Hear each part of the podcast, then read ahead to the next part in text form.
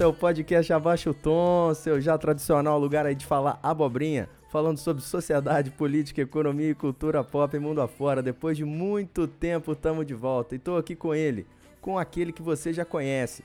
Sou Raul Guarini e tô com o mito barra lenda Gilmar Ferraz. Fala, Gilmar. Olha ele aí, quem é vivo sempre aparece. Nesse frio que tá o Brasil, no calor de Chicago, inverter as coisas totalmente.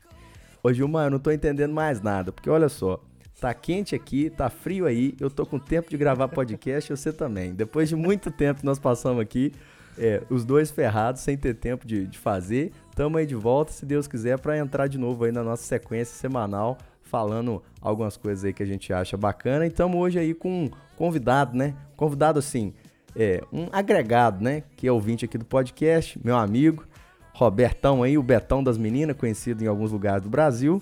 Fala aí, Betão, tudo na paz? Tudo na paz, bom dia, boa tarde, boa noite a todos aí, os ouvintes.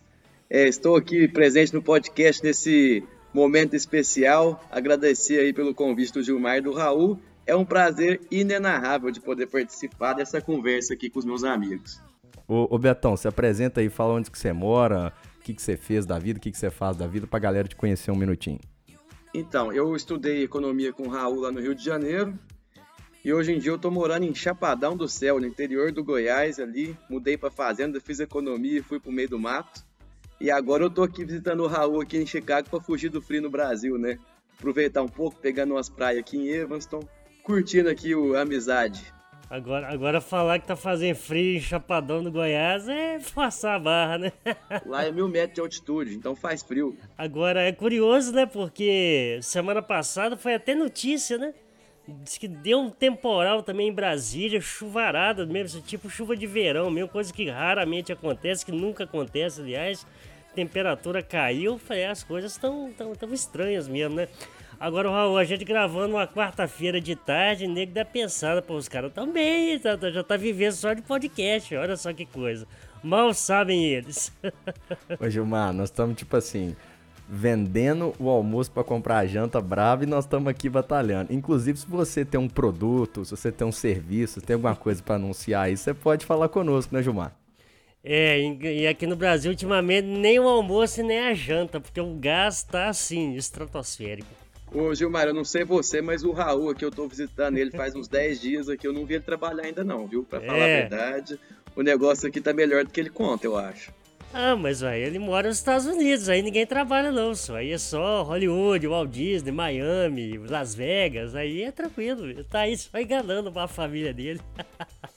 Eu tô aqui só de sacanagem, né? No, é. no, fundo aqui, o negócio não é que eu não queria gravar podcast, é que eu tava assim, muito ocupado na praia, né? Não tava dando tempo, né? Exatamente. Então vamos pra nossa pauta? Bora.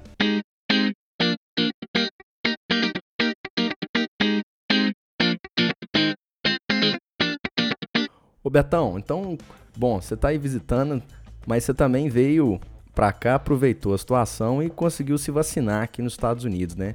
Conta pra gente aí como é que foi essa experiência de vir pra cá, de, de, de se vacinar, como é que foi o momento da, da, vacinação, se foi burocrático, se não foi. Conta um pouquinho da sua, da sua experiência aí, porque eu acho que é bem importante, tem umas coisas interessantes pra gente discutir.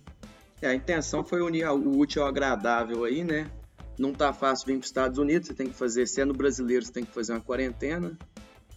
Então, antes de, antes de entrar nos Estados Unidos, tem que ficar 15 dias em algum país que esteja sendo aceitado diretamente. Por exemplo, Europa também não vale para fazer quarentena, você tem que fazer em geral na América Central. Pessoal no Brasil tem feito especialmente no México. Eu acabei optando por fazer na República Dominicana, porque no México tem muito caso, então sair do Brasil para ir para os Estados Unidos para tentar tomar a vacina e pegar o Covid no México também não é uma coisa tão interessante assim, mas acabou que deu certo e a burocracia é muito baixa para tomar vacina aqui nos Estados Unidos. Tá, de fato, está sobrando, né? Eles aceitam quarentena no México? Isso pra mim é novidade. Aceitam quarentena no México. Que loucura. E vem cá, você tomou a NECA, a Pfizer ou a calcinha VAC? Só de curiosidade. Tomei, tomei a Pfizer. a Pfizer é, é, a queridinha, né?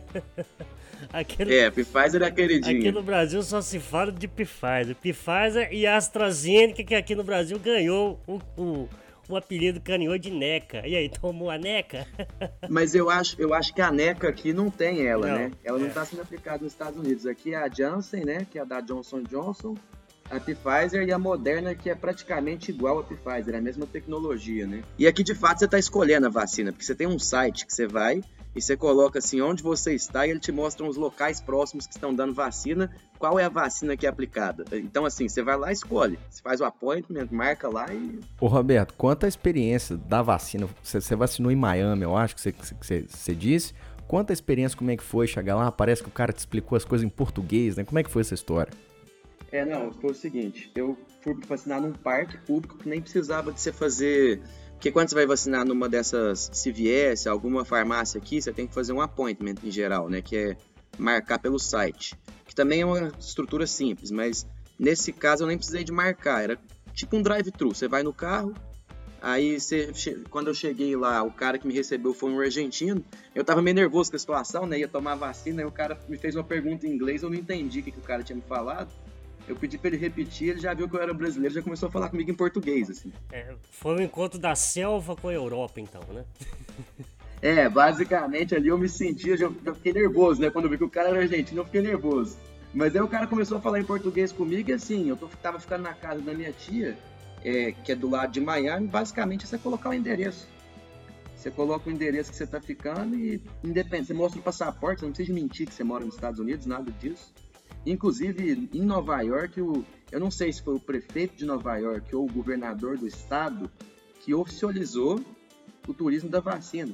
Ele falou, podem vir turistas aqui que nós vamos vacinar. Pois é, e uma outra coisa legal, né, é que você tomou a primeira dose em, em Miami e você marcou a segunda dose para tomar aqui numa farmácia do lado da minha casa, num estado completamente diferente, num lugar completamente diferente de onde você tomou a primeira dose, né? Você tem essa liberdade ainda, né?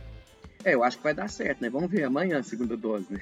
Mas, o, o, assim, é, duas questões. Primeiro que, que, pelo, pelo que a gente ouve, né, os Estados Unidos têm de fato essa coisa da desburocratização, da facilidade, da liberdade, e obviamente que você tem um excesso, um excesso não diria, mas você tem vacinas numa quantidade confortável, né? Então, obviamente tudo, tudo é mais fácil quando você tem né, é, é, esse, esse conforto de, de dose. Você vê que aqui no Brasil, até eu tava lendo algumas coisas aqui, começou assim, criar até certo constrangimento, até para quem tem comorbidade.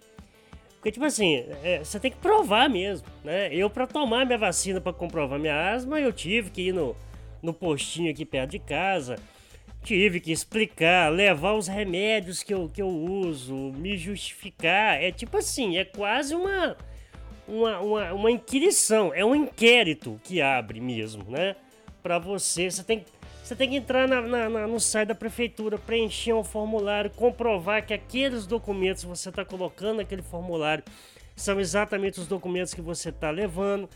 Uh, você tem que levar cópia, eles ficam com a cópia, assim, é, então assim, é um, é um, é constrangedor, né, pra, pra, tipo assim, pra mim como, como não, não esquenta muita cabeça com isso, vá lá, mas muita gente se sente de fato constrangida, né, de ter que provar que é doente, né, pra, pra receber uma coisa que é um direito, né, ninguém tá fazendo favor para ninguém, né. Exatamente, e eu tinha te falado isso também, acho que da última vez que a gente gravou eu não tava vacinado ainda. E eu, a minha primeira dose foi em março, final de março, aqui. E eu entrei como grupo prioritário. Eu só, né, ao fazer doutorado, parte do meu trabalho aqui também é dar aula e, e, e ser assistente na graduação. E dessa maneira eu conto como profissional da educação.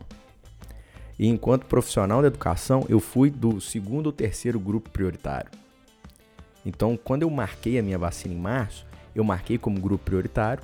E no dia que eu fui até a farmácia, uma farmácia a uns 10 minutos de carro da, da, da, da minha casa, eu levei todo tipo de papel que você imaginar uhum. para provar que eu era do grupo prioritário. Né? Uhum. Meu cartão da, da, da, universidade, tudo, tudo perfeito.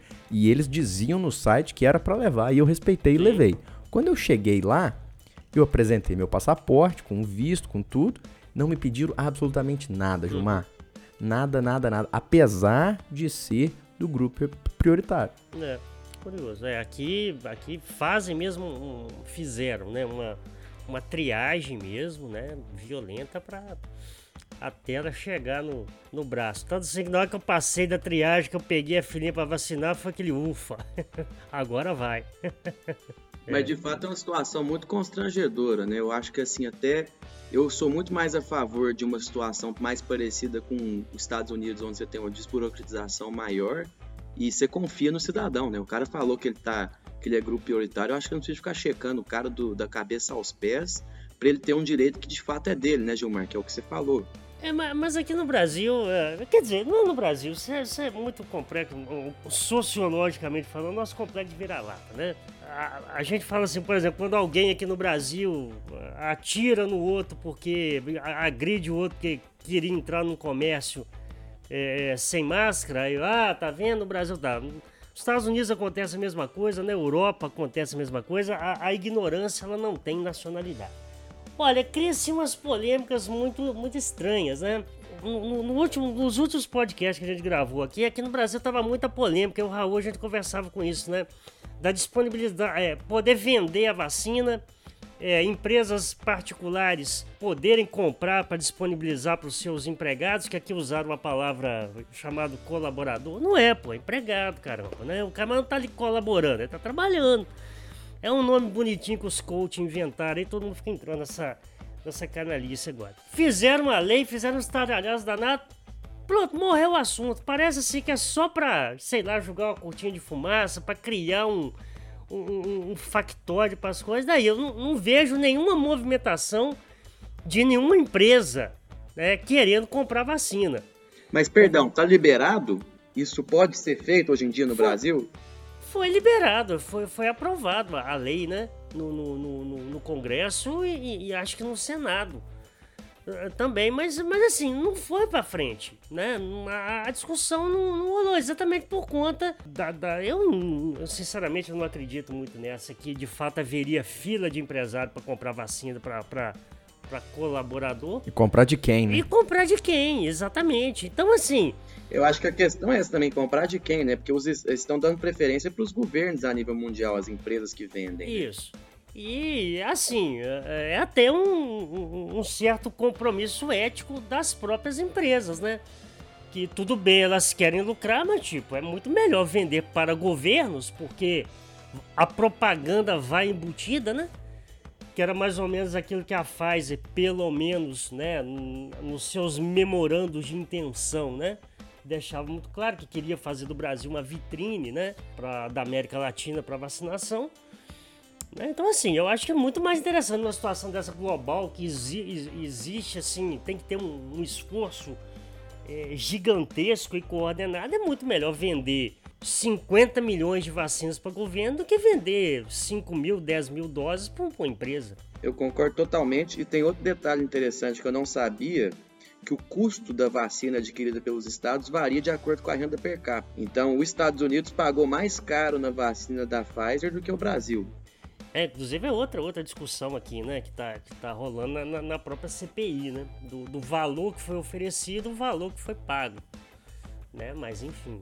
Ô Gilmar, já que você tocou nesse ponto da CPI da Covid, então eu vou dar uma cutucada. Parece que o, o Witzel, né, foi lá na CPI. Hoje nós estamos gravando aqui no dia 16 de junho e meio que fez igual igual criança, né? Enquanto quis, enquanto podia falar e estava bom para falar, falou. Quando o negócio começou a, ficar um pouco diferente, começou a apertar, foi é, embora. É isso mesmo? Eu acho que aquilo ali foi tudo ensaiado, foi tudo combinado. Obviamente, ele queria fazer aquilo, né? É, é, é curioso porque a gente tá falando muito aqui da questão da antipolítica, né? Do, do, do, do... Porque, porque, na verdade é o seguinte: quem, quem, quem tá acompanhando a CPI percebe claramente pessoas que, que, que estão ali que não, não deveriam estar, né? É, que, não, que não conhecem nada, que não sabem nada, né? Então, por exemplo, então, e aí eu, eu fico muito irritado com isso porque quando você vota num camarada desse para deputado, é uma coisa, porque o deputado ele representa o curralzinho dele, né? E, e, o deputado ele tem o mandato, em tese, tem uma maior rotatividade que ele é eleito para quatro anos. Agora, para senador, são oito anos, cara. E, e, e o senador, as pessoas deveriam ter um critério melhor para votar em senador, porque o senador representa o Estado. Tanto que são 81 apenas, né? Conta 513 do, do, do, da Câmara. Então, assim, é, é lógico que no, no, no, universo de 513 você vai ter algum palhaço, algum idiota que vai lá para aparecer, para fazer firus tiririca da vida, né? Agora, no Senado é um negócio mais complicado, porque o Senado, em tese, é uma casa. É tanto, né? Os ouvintes de repente não sabem, não, não, não saibam disso, né? É, a cúpula, o Congresso Nacional, por que, que a, a Câmara dos Deputados ela tem a cúpula aberta? Porque entendem que é um espaço mais democrático, mais plural, é um, é um espaço assim, de debate mesmo, né? Porque como são 500 e tantos, então você tem ali espaço para todas as vertentes políticas possíveis. O Senado não, o Senado a cúpula é fechada, né? Então a gente entende que é o que? Eu falo, aqui nós vamos. Aquilo que. A, a, se vier alguma maluquice lá da, da, da, da, Câmara, como talvez a gente pode falar rapidamente que é a questão da, da privatização da Eletrobras, aqui a gente dá uma parada, né? Porque aqui nós somos, nós somos, menos pessoas, né? Você pode promover um debate um pouco mais qualificado. Mas não, aí elege os tiriricas, né? Como Eduardo Girão, o tal do Hale Heinz, o, o, tal do Marcos Duval, aqui do, do, nosso querido Espírito Santo. É impresso, é inacreditável é, como é que essas pessoas foram eleitas, né? É, mas aí, aí o Witzel, né, nessa coisa né, de querer investigar governadores e prefeitos, o que distorce a função da CPI, porque é regimental, é constitucional, que a CPI não pode investigar governadores, prefeitos, etc. Isso cabe às assembleias legislativas, às câmaras municipais e tal, né? É, é, o tipo da coisa, nessa né? coisa de querer ser muito democrático, de, quer dizer, de se parecer muito democrático, você mete os pés pelas mãos, né? E você acaba invadindo competências que não são dos senadores. Mas o Witzel é, foi convocado, né? Inclusive pelo Eduardo Girão, que é uma dessas é, senador pelo estado do Ceará, do, do, do, do partido Podemos, né? É, dessas figuras é, é, exóticas, vamos colocar assim, para não ser muito ofensivo, convocou um requerimento lá do Witzel. E geral, beleza, vamos levar o Witzel. É, foi aprovado por todo mundo. É, porque qual que era a expectativa? digamos, a ala governista meteu o pau no Witzel, mas a área de oposição, opa, nós vamos pegar um camarada que agora, até poucos dias, era vidraça para ser pedra, né? E levaram o Witzel. Tipo assim, desenterraram o Witzel, né, da, da, das catacumbas do, do Rio de Janeiro. O Witzel já estava morto, sepultado, foi caçado por unanimidade é, provas é, substanciais né, de, de corrupção na, na, sua gestão da saúde, desenterraram o Quando você não tem nada, você não tem muito a perder, né? Exatamente. Ele, ele foi caçado, né? O, segundo ele, o processo tá, tá rolando, né? É, mas desenterraram o Wilson Witzel, né? Ele chegou com né, um, um, discurso muito contundente, claramente contra né, os Bolsonaro, é, Jair e filhos, né? Então, inclusive teve um embate muito grande, né? Entre ele, Witzel e o, e o Flávio Bolsonaro. É, obviamente que o Flávio Bolsonaro é, ele só aparece, né? É, ele é o agitador, ele é o tumultuador, ele é o, o, o arruaceiro. E, mas o Witzel também não ficou, não ficou para trás. Ah, eu não sei se. Acredito que é coincidência, deve ser ordem de chegada, né? A maioria dos, dos senadores inscritos eram todos da, da oposição. Era o, o Randolfo Rodrigues, o, o Humberto Costa, a Elisiane Gama. Aí falou o senador Jorginho, lá de Santa Catarina, que né, cutucou o Witzel, né? Chamou de, de, de falou caçado, né? De corrupto. O Witzel é, respondeu com leviano. E aí na hora que foi pro, pro Eduardo Girão, quando o Eduardo Girão tava falando, ele comunica, o Omar Aziz, presidente da, da CPI, eu não vou participar mais. Levantou na cadeira, pegou o boné e foi embora.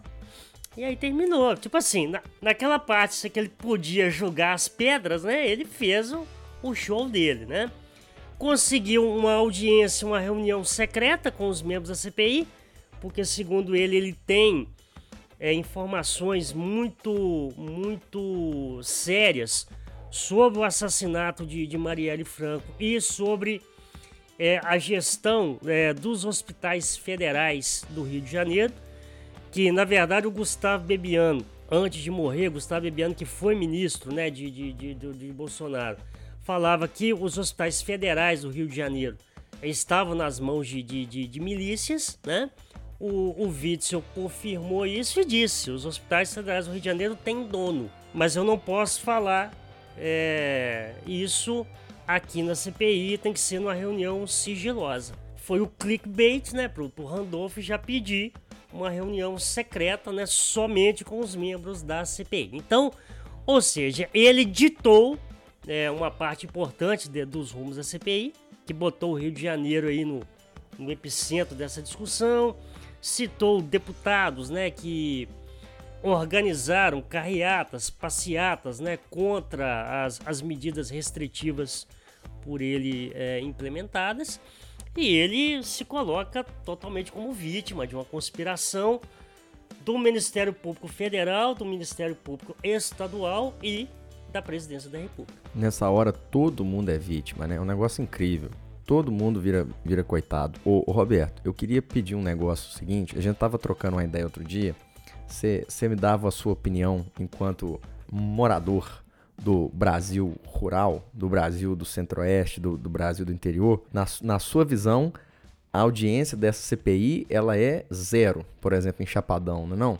não é nem a audiência em si, mas é se as pessoas estão prestando atenção nisso ou não, assim, se isso vai mudar a opinião delas sobre qualquer coisa em relação a, a quem ela apoia politicamente ou o que ela acredita que foi feito pelo Bolsonaro ou não em relação à pandemia. Eu acho que ninguém tá muito pouca gente no Brasil tá dando a devida atenção ao que deveria estar tá, essa discussão em si do que aconteceu quais foram os erros. Eu acho que quem tem a, quem tem a opinião que, que, que as decisões tomadas foram erradas já tem a sua opinião e quem não tem não vai mudar. E isso é muito, é muito acho interessante porque eu não me recordo de algum outro evento político que tenha tido a cobertura que a CPI está tendo. O Gilmar confirma aí pra gente, mas pelo que eu, que eu noto, televisão, jornal, internet, tá todo mundo o tempo inteiro, durante a semana ali, em cima disso, não é isso mesmo? É, não, a Globo News ela, ela cobre, né, o, o, a CPI, todos os depoimentos, né, do princípio da sessão até o fim. Ela até andou mudando, é, é, tanto a, a, Me parece que até a CNN, mais ainda né? Sim, eu, eu assisto a CNN daqui e é exatamente os mesmos. Pois é, porque a Globo News, semana passada, ela andou fazendo uns cortes, né? Aqueles depoimentos, assim, meio inexpressivos, ela não, não, não, mostrava. Eu acho até que, que essas televisões, elas prestam um desserviço quando... Cá pra nós, algumas discussões totalmente esdrúxulas, essa coisa da, da cloroquina, o senador Heinz lá, do tal do rancho queimado, né? E falando... Né? Assim, coisas totalmente absurdas, né? E, e, dando publicidade, dando.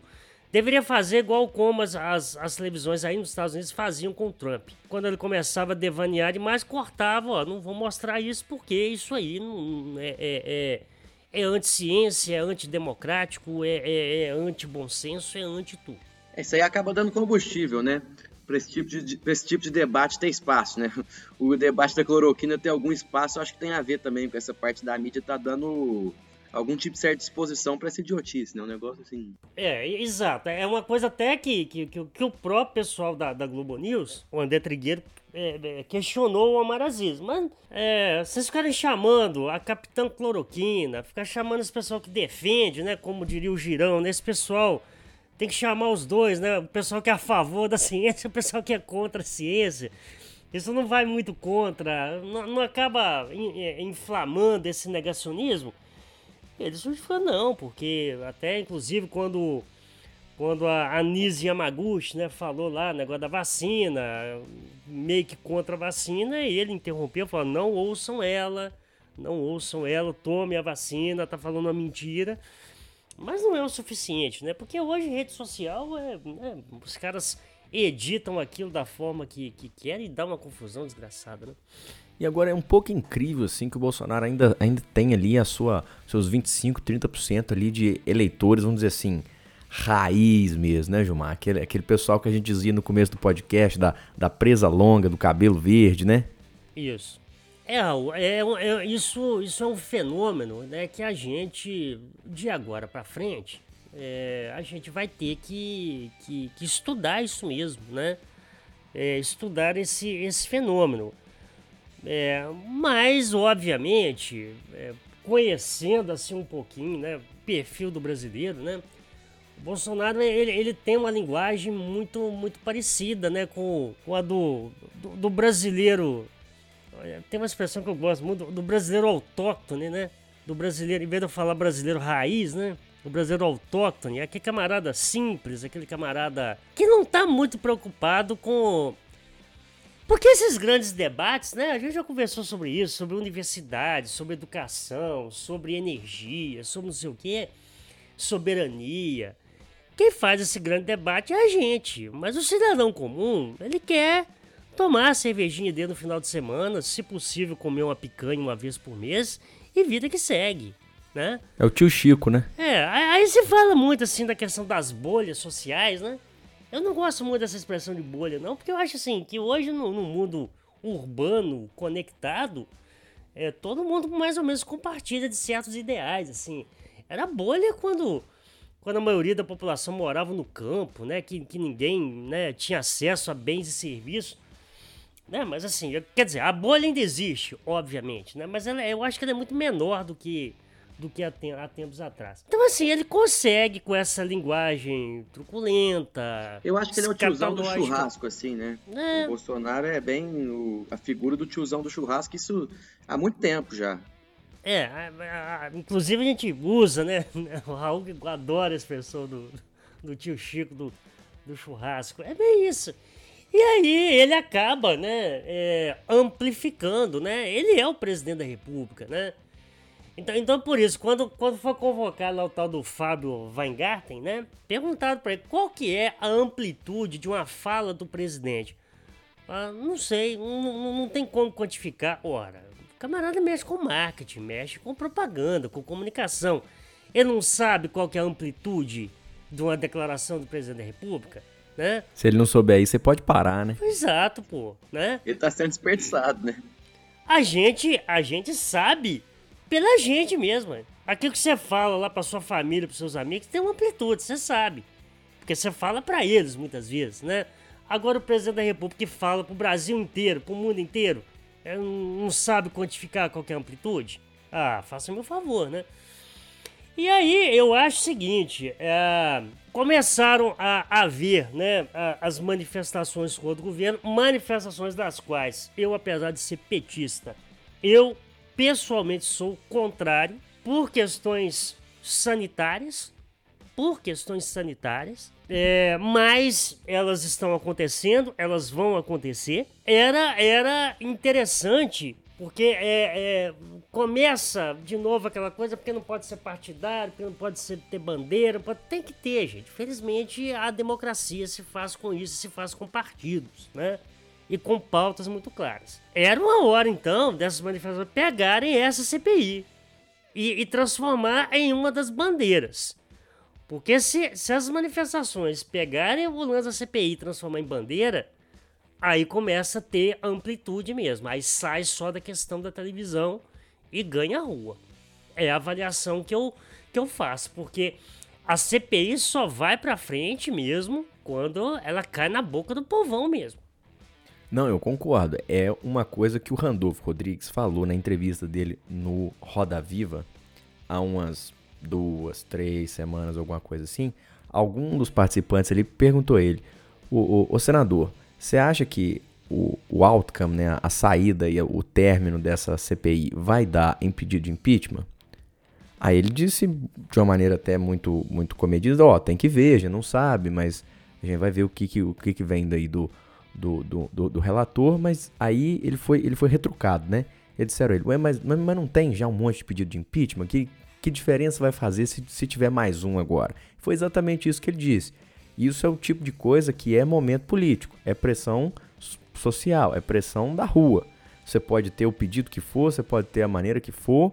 Se não houver pressão da rua, se não houver assim, como diz o outro, né? a, o ambiente político necessário para isso, não há nada. Com 30% de bom, acho que é muito difícil um pedido de impeachment caminhar, né? 30% avalia de, de avaliação é, de bom ou média, eu acredito que seja em torno disso, o governo Bolsonaro. Eu acho até que os, os, os, os institutos que fazem pesquisa, quem sou eu para falar? Não sou estatístico, não sou nada, mas assim, deviam fazer perguntas diferentes. Tipo assim, é, em vez de perguntar, tudo bem, que as questões de emprego, as questões de, de é, da economia como um todo, porque às vezes o que, que acontece, Raul? Você, você sabe falar melhor disso aí para nós. Eles fatiam a questão da economia em vários emprego, renda, eles fatiam. Se você for olhar, é a mesma coisa, né? É economia. Né? Por exemplo, não, não, não se pergunta: Bolsonaro age corretamente na pandemia? Bolsonaro. Ah, porque é ele que é o governante. Então a, a pergunta é para ele. Bolsonaro age corretamente na economia? Né? Assim, porque aí você. Você individualiza a, a, pergunta. Então, assim, o impeachment né, nunca é um processo é, técnico, né? É um processo político, né? Se você vê, olha, a, a gente conta todo dia pelo menos dois crimes de, de responsabilidade do Bolsonaro diariamente. Primeiro, recentemente, o tal do, do estudo do TCU que apontava a supernotificação é, de, de mortes pela pandemia. Desmentido pelo próprio TCU. Isso é crime de responsabilidade. Hoje saiu, Raul, uma, uma notícia é, devastadora que é, ele teria sub. Como é que eu posso dizer? É, o déficit da previdência dos militares. Ele teria anunciado um déficit subnotificado, tipo assim, que o déficit era menor do que o real. Isso é crime de responsabilidade. Ele está falsificando um dado, né? Que é importante. O próprio orçamento que foi aprovado, aparentemente, ele tem alguns gatilhos que de pré sem eles serem disparados, você já sabe que eles vão ser disparados. Ele não poderia ter assinado o orçamento sabendo disso, porque o, o Ministério da Economia tem noção, ele sabe que isso vai acontecer. Não, você é economista, você sabe melhor do que eu. Aqui, o, o, o tal do teto de gastos hoje no Brasil, ele não existe mais. Por conta disso que o Roberto falou, dos gatilhos né, que podem ser, ser disparados é, e que podem furar o teto. Não, que vão ser disparados, né? Esse é o problema, eles vão ser Exato. disparados. Se, se eu não me engano, até esse novo auxílio emergencial, ele, ele foi fora do teto. Eles criaram uma bolha né, fora do, do, do, do, do, do, do orçamento né, com, com o teto. Então, quer dizer, é, é, é, não, não, existe mais né, é, é, rigor na, na, na, na, economia, não existe mais é, é, é, é, essa razão na, na, na, economia que tanto se pregou. Hoje se faz o que quiser. E vamos antes disso, vamos no tratoraço. Olha o tratoraço. Não, e o pior é o seguinte, porque o Covid ainda, o auxílio emergencial, ele vem no.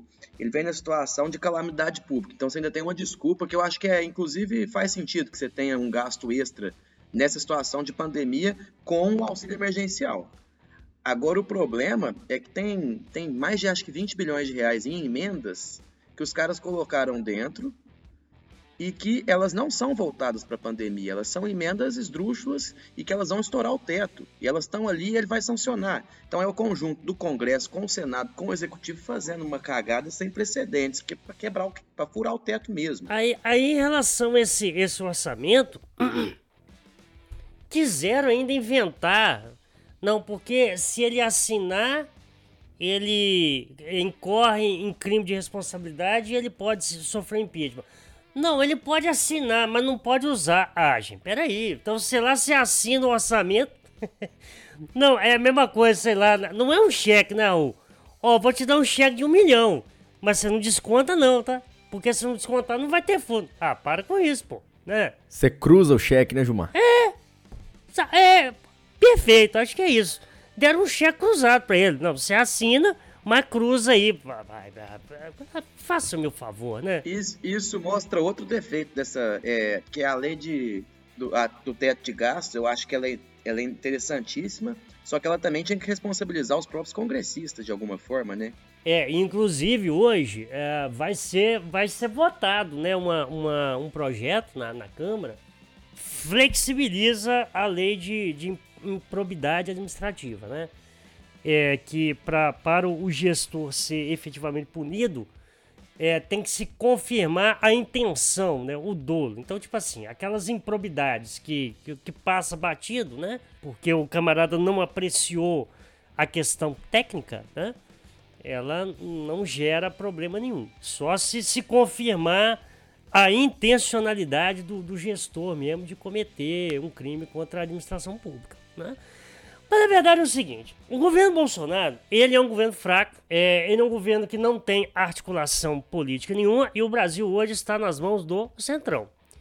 É, o Arthur Lira, ele passa por cima da, das, das questões regimentais, as votações não são apreciadas né, na, na, nas comissões que, que, que, a Câmara possui, mas ele só faz isso. É, eu, vou, eu vou fazer aqui a, a coisa do, do, do advogado diabo e vou tentar pensar com a cabeça do Lira.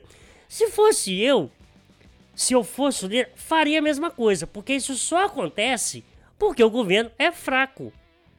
O governo é fraco. O governo não tem articulação para impedir.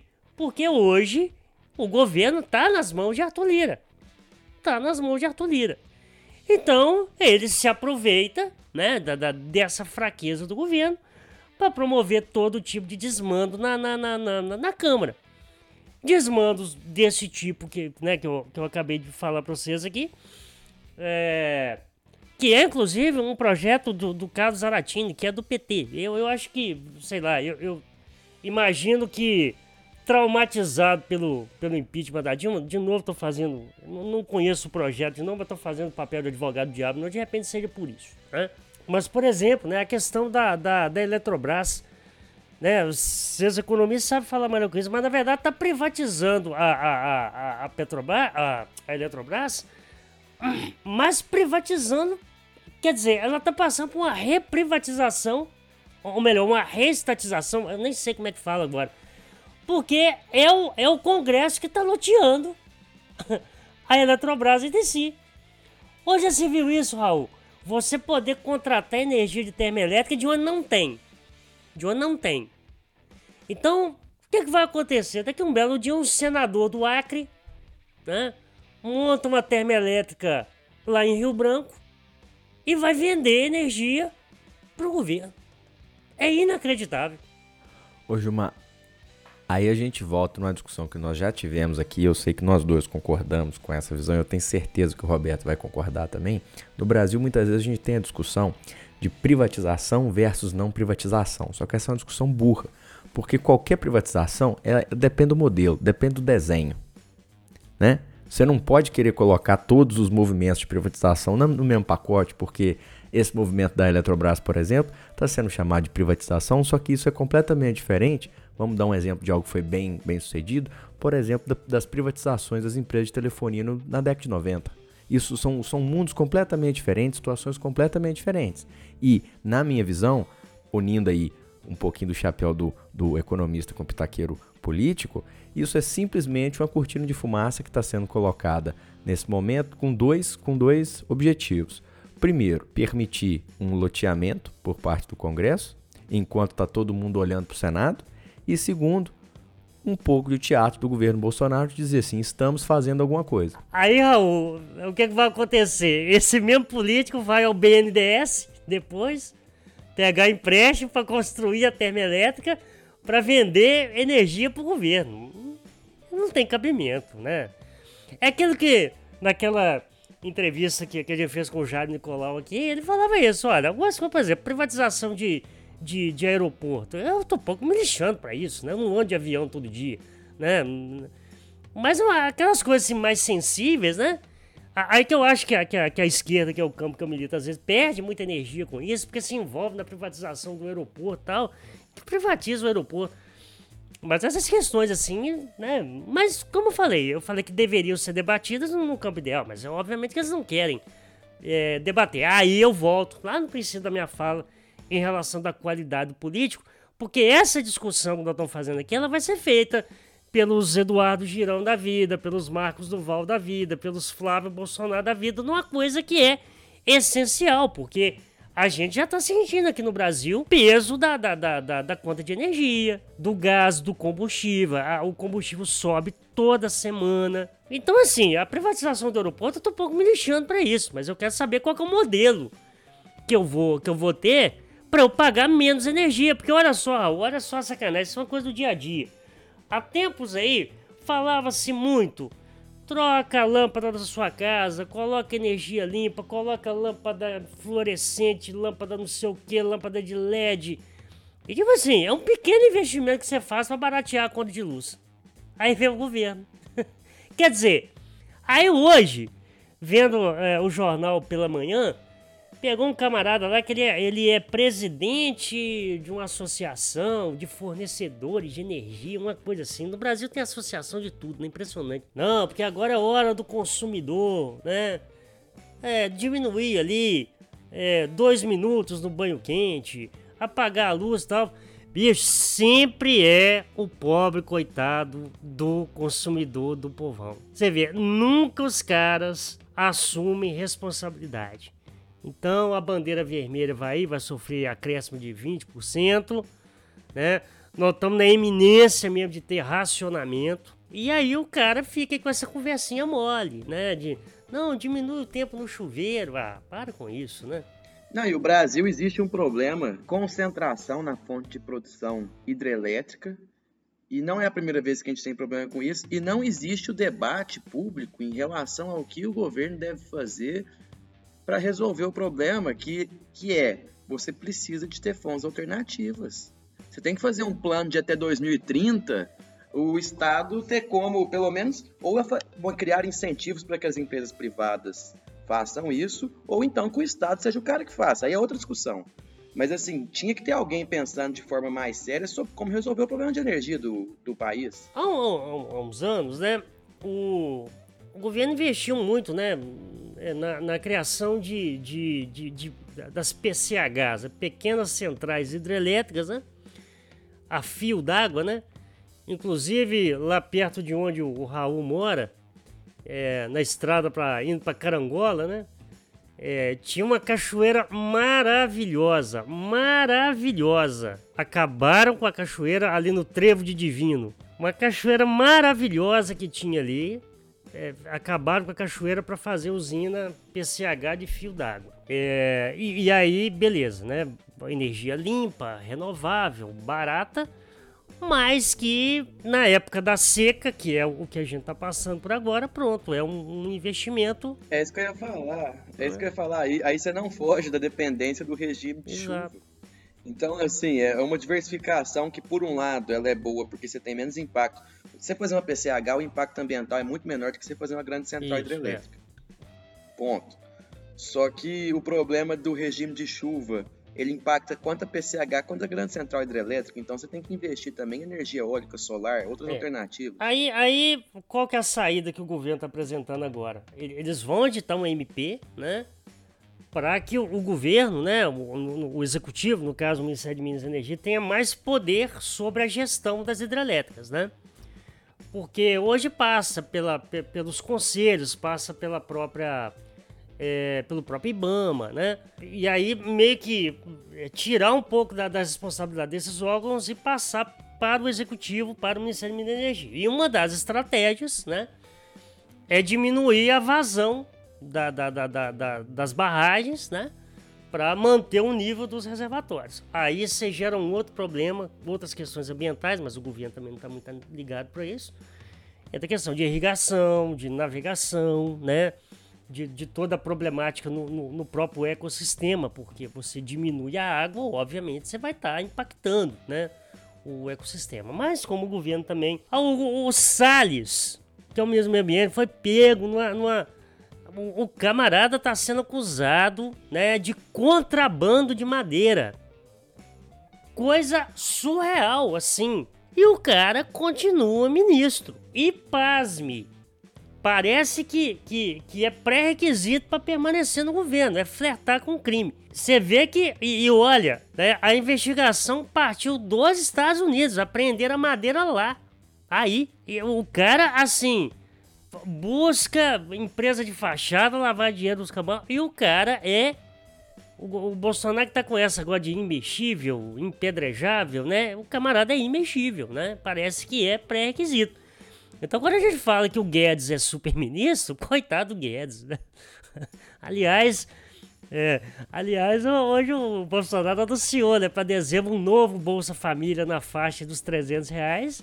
E o Guedes, não tô sabendo, não. É, faltou combinar comigo, né?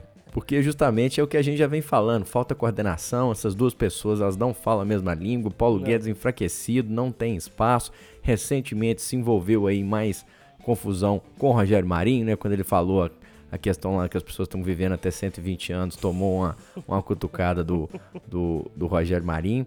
Mas, ô Gilmar, aproveitar que nós estamos falando dessa política aí, e eu vou levar a conversa aqui para o nosso último assunto da pauta, que são essas novas alianças que estão aparecendo, ah. esse novo cenário político que aparece aí com Lula. Eu que sou, fui morador do Rio de Janeiro é, vários anos, praticamente sete anos, Roberto morou lá também, nós conhecemos, assim, alguns espécimes, né, Roberto? Alguns, alguns seres da esquerda carioca do Leblon, da esquerda carioca que vota no, no Freixo e tudo mais. E um dos movimentos essa semana aí que a gente teve foi, não sei se dessa semana ou da semana anterior, mas recente, foi a, a mudança do Marcelo Freixo, do pessoal, ele que é a grande bandeira do pessoal no Rio de Janeiro, foi para o PSB, meio que assim, deixando claro que esse movimento foi um movimento pragmático, tanto do ponto de vista dele, de ter, um, de ter na mão, vamos dizer assim, um partido mais afeito à ideia de aliança e tudo mais, e pragmático do ponto de vista do PSB, que precisa de um, um vamos dizer assim, um, um cabeça de chapa, né? Eu, eu, eu, eu sempre falo assim, enquanto, enquanto o Bolsonaro tá aí fazendo as suas motocadas, motociatas, né? A de sábado começou com um milhão e meio é, de moto, caiu para 100 mil, caiu para 12 mil. E hoje saiu um, um, um estudo aí, uma, um estudão, né?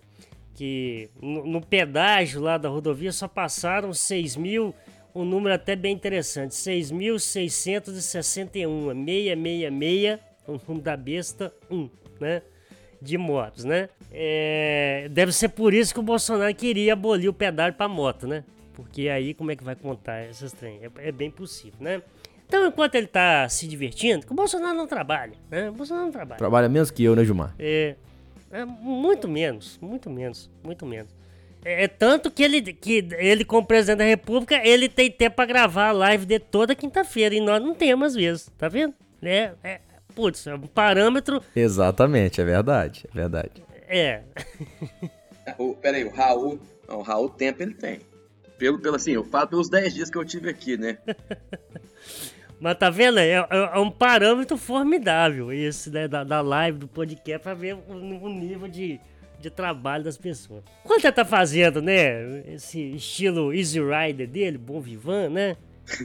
O Lula tá fazendo política, né? A gente pode falar o que for do Lula, mas ele tá 100% do tempo dele, ele tá fazendo política. Então ele foi lá no Rio de Janeiro e ele fez um arrastão ele praticamente acabou com o PDT, ele deslocou o, o, o Freixo do PSOL para o PSB, como você falou, uma questão pragmática, porque o PSB é, é curioso, porque na, na, minha época, assim, que eu, que eu me filiei ao PT, lá no final dos anos 90, você tinha aquela galera, assim, que, que curtiu o PT, mas tinha algumas coisas, então ia pro PSB. Então, assim, quem não era PT, quem era de esquerda e não era petista, tava no PSB, né? Então o PSB sempre. PSB teve o grande Célio de Castro, prefeito de, de, BH, né? Que até hoje é uma, uma, uma, uma, uma, uma referência, uma gestão, né? Implantou algumas políticas públicas do próprio PT, orçamento participativo, né? É, todo mundo de, de Belo Horizonte, todo mundo não, mas o pessoal que é, que, é, que foi contemporâneo na, na, na, na época é, avalia muito bem a gestão do Célio de Castro. BH foi uma vitrine, né? pro, pro PSB. Mas o PSB de uns tempos para cá, eu acho que mais aqui em, em relação a, a, Minas, né? É a questão do Aécio, né? O Aécio, ele e André Neves, é, meio que sequestraram a oposição aqui e o PSB, pelo menos aqui em Minas Gerais, passou a ser um puxadinho do PSDB, né? Só faltava o D ali, pra, era basicamente a mesma coisa, né? E eu acho, né, que uh, a saída do Freixo pro PSB é exatamente para resgatar o pessoal, né? O, o, o, PSB. É, reestruturá-lo, né? Colocá-lo de novo, né, numa posição mais centro-esquerda, né? Porque é, de fato, né, o, o, o PCdoB não, é um partido né, que, como é que eu posso dizer? De menos estrutura, de menos história. De tamanho, né? De tamanho. Até há um movimento, né, para mudar o nome, tirar esse comunista, enfim, né? Pois é, aí é curioso, porque falava né, em unir o, o PSB com o PCdoB e, e criar os socialistas, né? É, era uma ideia do Dino. Acredito eu agora que o Dino deve ir para o PSB também, né? Porque aí, se acontecer isso, você já tem o PSB com um governador, dois governadores, é porque o de Pernambuco, Paulo Câmara, também é do, do, do, do, do PSB. Paulo Câmara, que a gente não sabe muita dele, teve aquela manifestação lá que a PM desceu o, sarrafo na, na, na, na galera lá e, e tal até levou a exoneração né, do, do, do, do, do comandante da PM lá que é uma coisa assim que eu acho que a gente pode discutir outra vez. Fala-se muito aqui no Brasil a milicialização das polícias.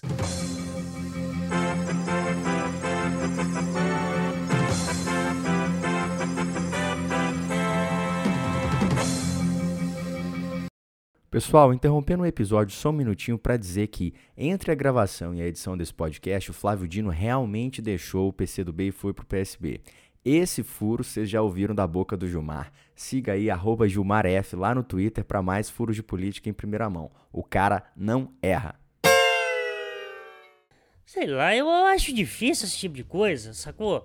Eu acho que lá dentro você pode ter alguém da, da, da corporação que flerta com isso, mas daí você transformar as polícias num braço policial do Bolsonaro, eu não, sei. Posso estar sendo ingênuo nisso, mas eu não sei até que ponto. Eu acho que está longe.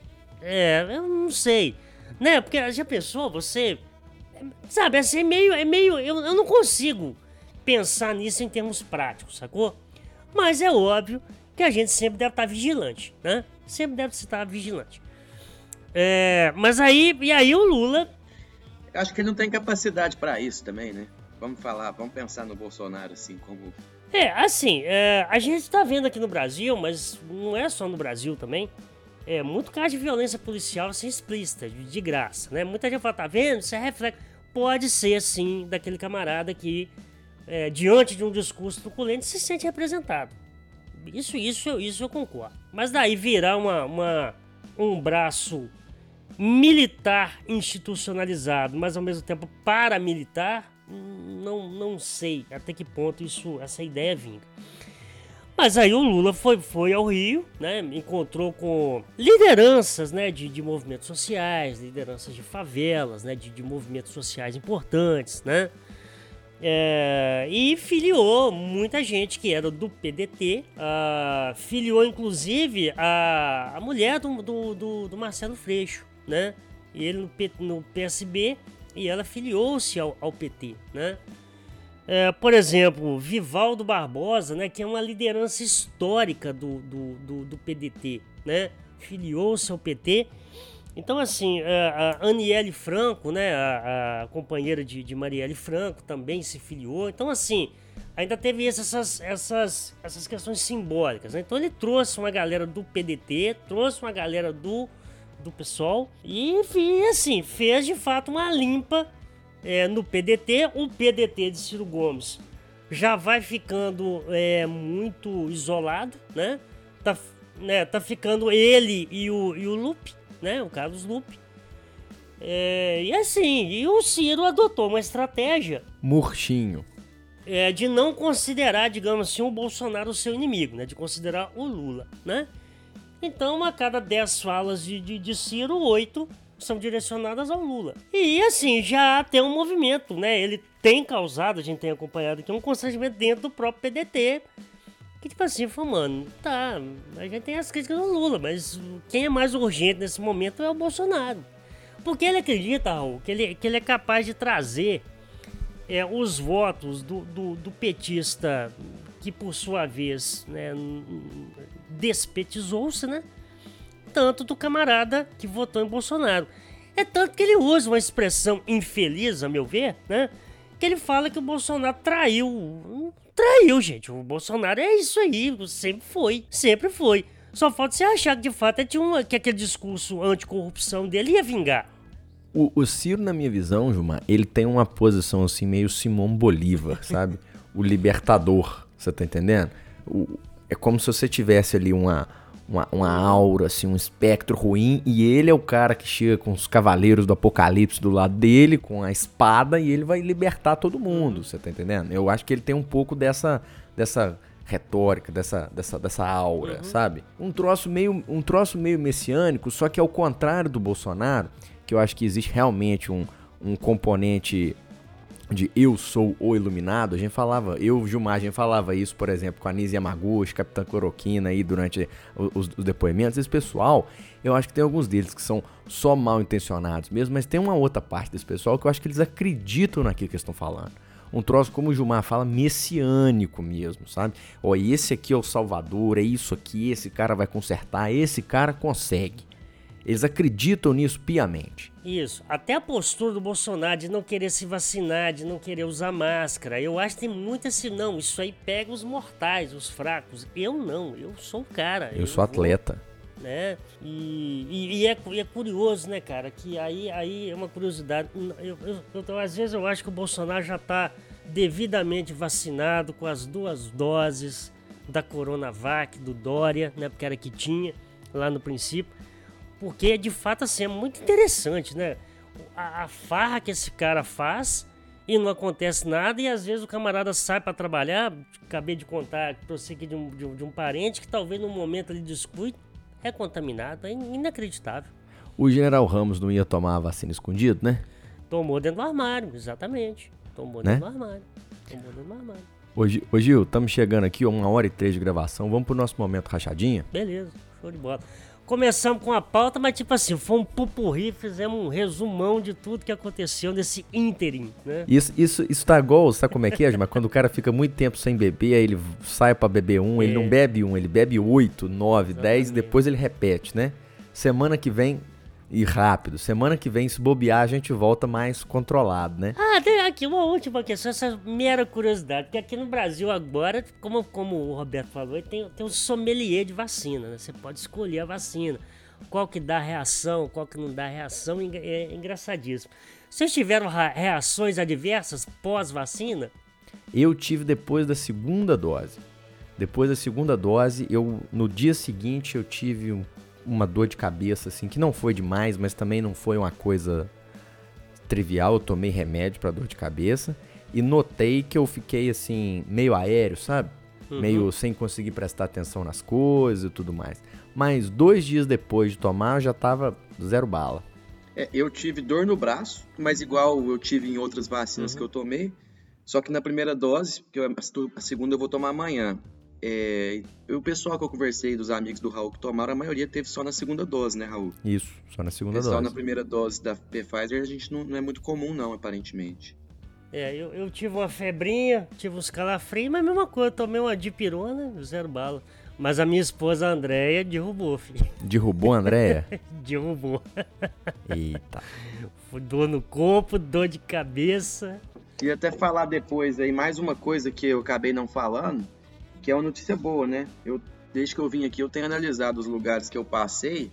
Eu diariamente eu ando olhando o número de casos. Eu fui para Miami, eu tive em Nova York, agora em Chicago, vendo diariamente o número de casos. E aqui nos Estados Unidos, na média, esses locais estão com 50% mais ou menos da população com as duas doses. Acho que Chicago um pouco mais, está com 56, 57. E os casos estão caindo constantemente há um bom tempo e a vida está voltando ao normal. Então, assim, você tem uma vida voltando ao normal de fato, junto com os casos diminuindo. Toda vez que você olha, a média, de, a média móvel cai, todo dia. Só como exemplo, o Lollapalooza, né, o festival musical que é daqui de Chicago, de São Paulo, é um spin-off do daqui, confirmadíssimo, mês que vem, normal, sem máscara, sem aglomeração.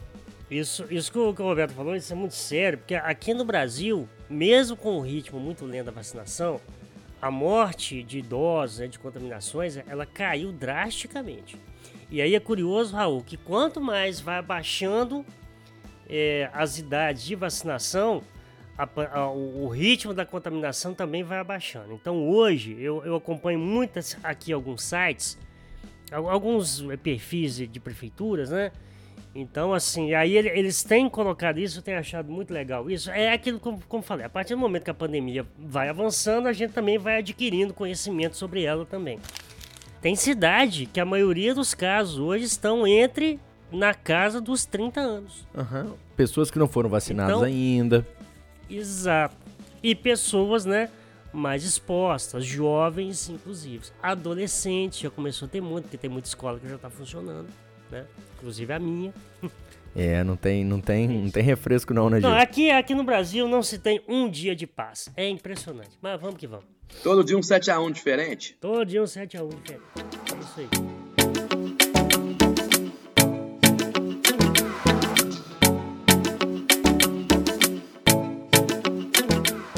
Ô, ô, Gil, começa você aí com o momento rachadinho, então. O que, que você tem essa semana? Beleza, é. Bom, eu vou, vou indicar aquilo que eu tenho, tenho ouvido né, muito na, na, na semana. É, eu gosto muito de música eletrônica. Apesar de eu ser um roqueiro, mas eu gosto muito de música eletrônica. E aí eu tô ouvindo os pais da música eletrônica, o Kraftwerk. É uma banda. Eu não sei nem se é banda, se a gente fala banda, né? Mas me parece que quando o Kraftwerk começou, lá no final dos anos 60, 70, eles começaram meio com forma de banda, né? Mas hoje é um grupo, né? Quer dizer, não existe mais. Quer dizer, existe, mas os, os, os originais, alguns morreram, outros já saíram, né?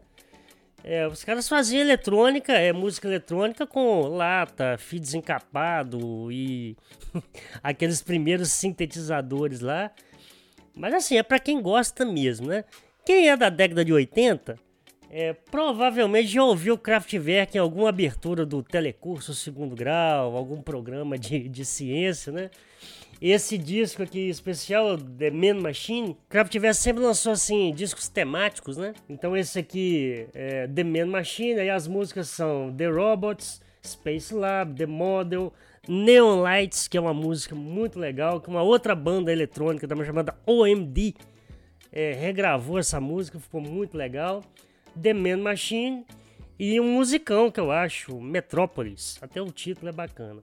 É uma banda alemã formada por Florian Schneider e Karl Bartos e mais outros dois. Falar o nome dos outros dois, né? Senão a gente não fica completo. Ralph Hutter, o Florian Schneider, Karl Bastos e o Wolfgang é, Flur. É, são os, os membros do Kraftwerk. Sonsaço. Betão, seu momento rachadinha. Então, eu tava esses dias no meu Spotify, tem aquela banda brasileira Vanguard, que é composta, se eu não me engano, é por dois caras e uma mulher que os três cantam. E curiosamente eu vi que eles tinham um CD cantando Bob Dylan, cara. E Bob Dylan sempre foi um cara que eu tentei ouvir, é, eu gosto de escutar álbuns assim, então tinha tentado ouvir alguns álbuns dele, nunca tinha me pegado. Gosto das músicas, algumas músicas específicas, mas acho que nunca tive paciência para ouvir Bob Dylan cantar muito tempo, assim, a voz dele não me... Eu não gosto muito da voz dele. Só que, cara, fui ouvir esse CD do Vanguard cantando Bob Dylan e tive uma surpresa muito grata. Então acho que vale a pena conhecer.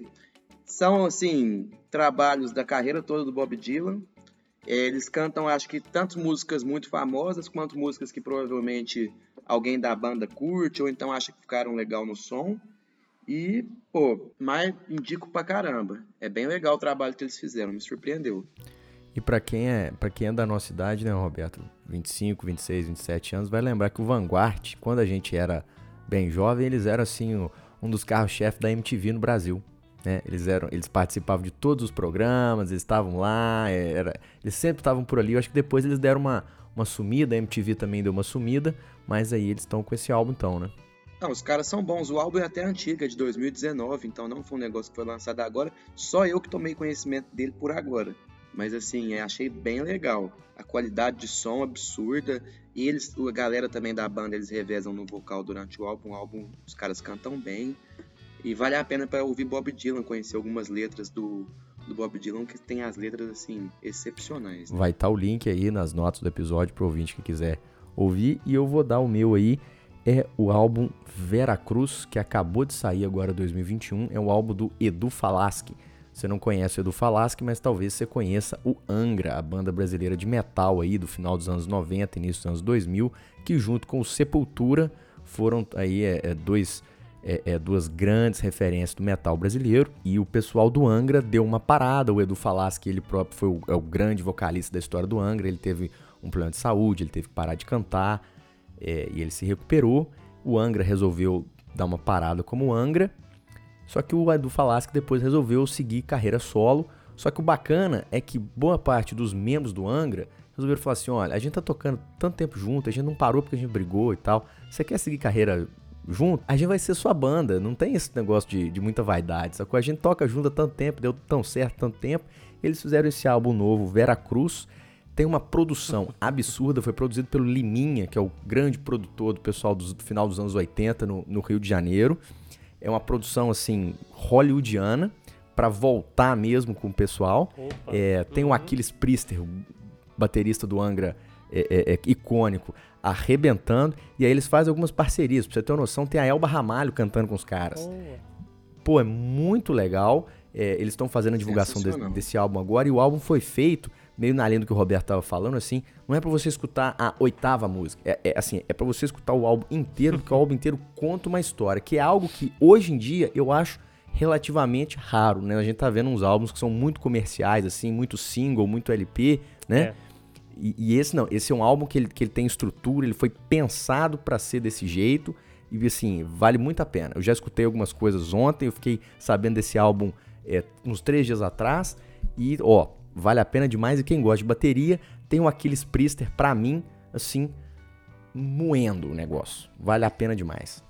Já, já que a gente tá nesse universo musical, vou dar uma nota triste, né? É, o nosso grande Eric Clapton, né, que como diria aqui em Viçosa, né? Queimou no golpe, né? Com um monte de coisa, um monte de declarações tristes, ruins, né? Sobre vacina, sobre lockdown, né? E ele até reclamou aí que o telefone dele não toca mais, mas, pô, mano, é, é que se faz, é que se paga, né? Gilmar, vamos ficando por aqui então? Joia. Prazer voltar a falar, fazer. Tamo junto. Deixa suas redes sociais aí, Gilmar, como é que faz? Então, lá no Twitter, o GilmarF e o Gilmarzinho Explica no Instagram. Live toda quinta sobre um tema contemporâneo. Amanhã eu vou falar sobre. É, amanhã, não, não sei se o ouvinte. ele não vai ouvir amanhã, né? Mas a próxima a gente vai falar sobre a Confederação Brasileira da Fuleiragem, né? O que, que a CBF arrumou com essa Copa América e Bolsonaro no meio. E já tem 52 jogadores é, infectados Olha com aí. o novo coronavírus. Que surpresa, né? Quem diria, né? Tipo assim, oh, que surpresa! Betão, obrigado pela sua participação. Nós vamos aqui tomar um aqui depois do podcast, esperando, ansioso voltar para o Brasil para também poder tomar uma com o Gilmar. Isso. Deixa suas redes sociais aí. Como é que faz para estar em contato com o Betão das meninas lá de Chapadão do Céu? É, meu Instagram é rneto11. E eu queria agradecer aí ao ouvinte, agradecer demais ao Gilmar e ao Raul pelo papo super bacana. E eu e o Gilmar esperamos você lá no Brasil, quando você é, parar, parar de fingir que você está trabalhando aqui nos Estados Unidos, for dar um pulo lá na gente, a gente pode tomar uma cerveja lá presencialmente, enquanto isso a gente toma aqui, né? Tá certo, tá certo. Eu sou Raul Guarini, arroba Raul Guarini no Twitter e no Instagram mais próximo de você. Siga o nosso Twitter, arroba alô abaixo tom. Mande o seu recadinho que você aparece aqui no Tom do Ouvinte. Essa semana não teve, na próxima semana estamos de volta com o Tom do Ouvinte. Se quiser criticar, mandar pauta, falar besteira, fala lá com a gente. Estamos agora mais ativos do que nunca.